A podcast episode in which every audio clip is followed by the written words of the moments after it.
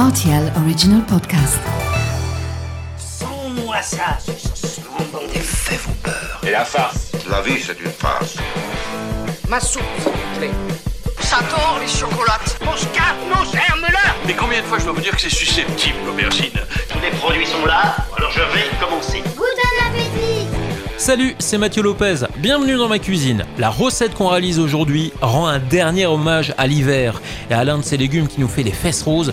Et pour les rendre douces, voici la recette des carottes rôties au miel. Pour réaliser cette recette, vous aurez besoin d'une botte de carottes plutôt fine, 3 cuillères à soupe de miel liquide, 3 cuillères à soupe d'huile d'olive, une cuillère à café de thym séché, du sel et du poivre. Il faut tout d'abord couper les fans de carottes et garder un bon centimètre et demi sur chaque carotte pour faire joli.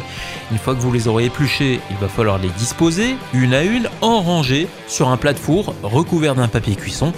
Dans une casserole, vous mélangez l'huile, le thym et le miel, puis vous faites chauffer le tout pendant quelques minutes pour obtenir une sauce bien lisse. Il est temps de verser le mélange sur les carottes et de bien les recouvrir à l'aide d'un pinceau.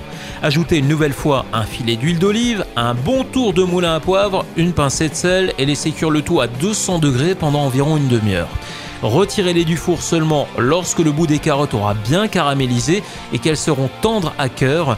Ma petite touche personnelle eh bien, je vaporise un nuage de vinaigre balsamique lorsque les carottes sont encore bien chaudes, de manière à donner une petite saveur aigre-douce.